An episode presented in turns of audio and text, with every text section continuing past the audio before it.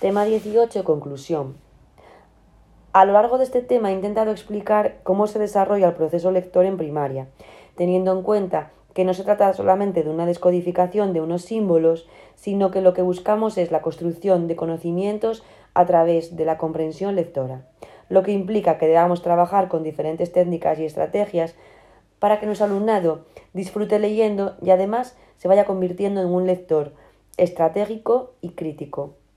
En el objetivo de etapa E aparecía el adjetivo apropiada al hablar del uso de la lengua y es fundamental que diseñemos una intervención educativa en la que las palabras, ya sean habladas o leídas, se pongan al servicio de una comunicación equitativa, de una convivencia basada en el diálogo y en el respeto a la diversidad.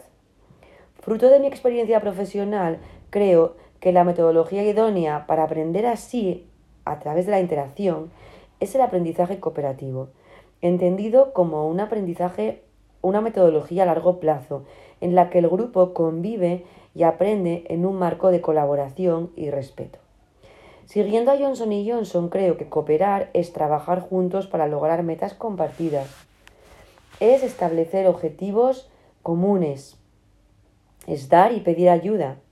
Y es practicar habilidades sociales como escuchar, poner en común y negociar. Leer para comprender es la base para aprender y para seguir aprendiendo a lo largo de la vida.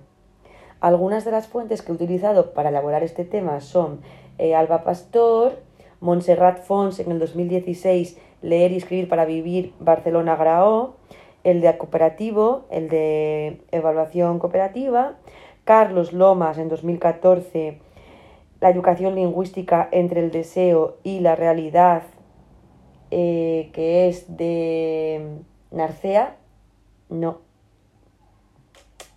Tengo que comprobar este, ¿vale? Eh,